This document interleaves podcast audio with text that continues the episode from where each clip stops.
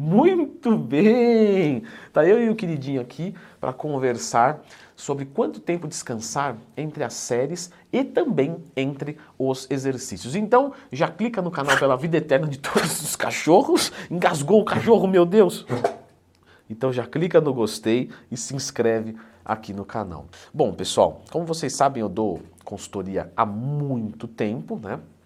E eu vejo que isso é uma dúvida de muitas pessoas que é esse lance do tempo de descanso, do tempo de intervalo, porque nós temos algumas coisas que nós temos que discutir aqui. E para a gente começar a, a, descobrir esse tempo, a gente tem que entender por que, que a gente descansa, por que a gente não faz direto. Porque a gente não aguenta. É uma atividade anaeróbica, ou seja, existe uma quebra da glicose sem a presença do oxigênio, que inclusive isso gera ácido lático. Então a queimação que você sente lá no abdômen não é porque está queimando gordura, é porque está é, é, tendo essa quebra da glicose sem a presença do oxigênio, isso gera ácido lático. Isso é intramuscular, então isso não é queima de gordura. O Foquinha está me desconcentrando, que está pedindo carinho. Mas enfim, isso fica papo para um outro vídeo. Ok, então a gente descansa, pessoal, para a gente ter uma recuperação parcial do substrato energético e não total. Por quê? Quando eu vou fazer um treinamento de força, aí eu vou descansar mais tempo, porque eu gostaria que houvesse a recuperação total do substrato energético, por isso que no treinamento de força a gente descansar mais, já vamos falar de tempo aqui, porque eu quero que a segunda série saísse melhor que a primeira, porque a ideia é cada vez levantar mais peso. Diferentemente de um treino de resistência muscular localizada, ou RML, onde o tempo de intervalo ele é menor, porque eu não quero que recupere completamente, porque quando não recupera completamente, eu uso mais as fibras vermelhas, justamente que eu estou querendo trabalhar nesse aluno. Ao contrário, de novo, do treino de força, que vai trabalhar mais as fibras brancas, que eu vou ativar com menos repetições, altíssima carga e quanto mais melhor. O treinamento de hipertrofia, ele fica bem no meio. Por isso que você vê que o treino de força são baixas repetições, o treino de RML são altas e o de hipertrofia está mais ou menos ali no meio. A gente quer uma recuperação parcial do substrato energético, assim como no treino de RML, resistência muscular localizada.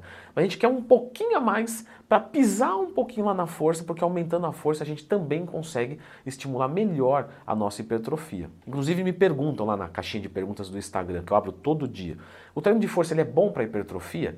Ele é tão bom para hipertrofia quanto de hipertrofia é bom para ganhar força não é o carro-chefe. Se você teve mais resultados com o treinamento de força do que o de hipertrofia, porque o de hipertrofia estava errado, ou você mudou algum contexto dietético. O melhor treino de hipertrofia é o de hipertrofia. Agora que a gente já entendeu isso, num treinamento de RML, se eu quiser resistência muscular localizada, eu vou descansar muito pouquinho, tá? Por exemplo, 30 segundos entre as séries. Porque, de novo, eu quero ativar essa fibra e quando ela estiver só recuperando um pouquinho, eu já ativo ela de novo. No treino de força, eu vou para 3 a 5 minutos, o que a literatura nos indica. Tem atleta de força que trabalha até acima disso, para levantar uma carga altíssima. Só que acima de 5 minutos tem que tomar cuidado, porque você começa a perder aquecimento. Isso pode gerar lesão. Agora, no treinamento de hipertrofia, a gente vê mais ou menos tá, entre 1 minuto a 3 minutos. E como é que eu seleciono isso? Nós precisamos selecionar entendendo a lógica. Se eu quero recuperar parcialmente, então eu preciso que a segunda série tenha alguma dignidade. Não adianta eu fazer 10 repetições na primeira série e na segunda série, até a falha, né? E na segunda série sair 3. Você fala, não, isso, isso virou um resting pause, que eu já fiz vídeo aqui no canal, só procurar no Tem Mais Tema, que é uma técnica avançada de treinamento. Só que não adianta também eu esperar recarregar completo, porque isso pode dificultar eu entrar em novas camadas da hipertrofia. Vou falar de uma maneira bem fácil. Então essa recuperação parcial é o que a gente busca. Então, por exemplo, vamos trabalhar aqui com uma pessoa fazendo uma rosquinha. Rosquinha eu gosto, Leandrão. Não, não é a rosquinha da padaria, é a rosquinha concentrada. A rosquinha concentrada é um, exercício que usa pouco do nosso sistema cardiorrespiratório. Então a gente tem aqui sistema periférico, músculos e a gente tem a parte sistêmica, ou seja, coração, pulmão, o que faz as periferias funcionarem. E na musculação, para hipertrofia muscular, o que, que a gente quer? A gente quer a fadiga periférica. Então eu quero fazer uma rosquinha concentrada e levar o bíceps até a falha. O coração e o pulmão, ele tem que trabalhar com folga. Então foi até a falha? Foi, Leandro, mas isso aí é fácil. Até um iniciante consegue focar só a musculatura e não cansar o coração e o pulmão. Beleza, é verdade. Agora, vamos dar um agachamento livre para ele? Quantas pessoas intermediárias avançadas não conseguem progredir membros inferiores porque não faz cardio? Como assim, Leandrão? Porque quando você faz aeróbico, você melhora a tua parte sistêmica. Melhorou a parte sistêmica, você consegue levar um exercício multiarticular mais longe na falha e, consequentemente, evoluir mais. Porque se o coração e o pulmão para antes do músculo, você não fez musculação, ou não fez musculação como deveria para progredir. E quando você é iniciante intermediário, até vai, mas avançado, se você não levar o exercício até a falha, você não progride, você não sai do lugar. E às vezes você não consegue levar até a falha. E é por isso que com os meus alunos da consultoria eu sempre passo aeróbico. Não é só por isso, tem outras funções, tá? Mas para ele buscar a falha mais longe, ele precisa ter um bom condicionamento cardiorrespiratório. De novo, para uma rosquinha concentrada, tudo bem, qualquer um dá conta, qualquer coração e pulmão dá conta. Agora, para agachar pesado, para dar um terrão, para é, fazer uma remadona, meu amigo, não tem como. Você precisa de um bom condicionamento. E eu garanto para vocês, tá? Alguns atletas de fisiculturismo estão limitados porque tem um mau condicionamento. E para que, que você está falando tudo isso? O vídeo não era do tempo de intervalo? Porque quando você vai fazer um intervalo para exercícios de bíceps, são diferentes de exercícios de dorsais, de membros inferiores, de músculos grandes, de músculos que você cansa mais. Então, de que, que adianta você fazer um agachamento livre, descansar um minuto e voltar a fazer ainda ofegante, ainda com o coração, com a frequência cardíaca lá em cima? Você vai entrar nesse exercício e você vai falhar pelo coração e pelo pulmão e não pelo músculo. Então, qual que é a regra?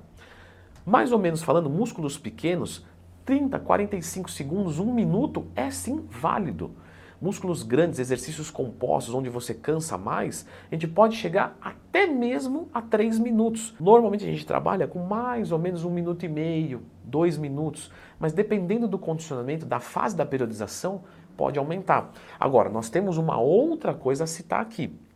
Por exemplo, eu posso dar um agachamento para o meu aluno e pedir que ele descanse um minuto, um minuto e meio, para justamente ele melhorar o cardiorrespiratório dele. Porque às vezes ele fica descansando dois, três minutos, ele não recupera e ele não melhora o cardiorrespiratório também. Ou seja, você está descansando a mais e não está fazendo nenhum e nem outro. Então, vamos trabalhar com, por exemplo, técnicas avançadas de treinamento. A gente coloca um biset, a gente coloca um drop set, a gente coloca resting pause, tudo para forçar a, a, a, parte sistêmica dele a evoluir, progredir, para destravar e ele poder construir músculo. Porém, é mais fácil, mais inteligente a gente tirar isso no aeróbico. Então vamos fazer aeróbico, mas não aeróbico em jejum, aeróbico com intensidade, HIIT, aeróbico alimentado, 160, 170 batimentos por minuto, para melhorar o seu limiar aeróbico e conseguir treinar mais pesado. Mas respondendo vocês, músculos pequenos, mais ou menos um minuto, músculos grandes, exercícios compostos, mais ou menos dois minutos. Entre as séries e também entre os exercícios, porque fiz um agachamento e terminei a última série. Vou entrar agora numa cadeira extensora. Ué, é um descanso entre uma série e outra. Você trocou o exercício, mas não deixa de ser entre uma série e outra. Então é o mesmo tempo de intervalo entre os exercícios e entre as séries. Leandro, mas eu vi um treinador passando mais minutos. Gente, o que eu estou falando aqui é um catado geral para todos vocês. Se eu for problematizar, a gente deixa de ser canal do YouTube e vira faculdade. Porque você vai ter que estudar, vai ter que ler livro. Eu posso problematizar isso aqui, sabe, meia hora. Mas não é o caso. Porque se você não entende a base, você não consegue problematizar. Eu quero que vocês aprendam a pensar então agora você pensa, você não copia. Você fala, pô, beleza, eu tenho que estar tá com a minha respiração e coração pronto para uma outra série render parecida com a primeira. Então a primeira eu fiz 10 até a falha, a segunda eu vou fazer, vai, 8 até a falha. Então eu tenho que buscar um tempo de descanso que permita mais ou menos isso. Aí nós temos um bom treino de hipertrofia. Leandro, eu vou ter que comprar sua consultoria porque você nunca vai ensinar alguém a montar um treino. Pois você está errado eu vou deixar aqui um vídeo que eu montei um treinamento junto com vocês, tá? Para cinco vezes por semana. Vamos ver em termos de estruturação se está correto ou não. Dá uma conferida aqui.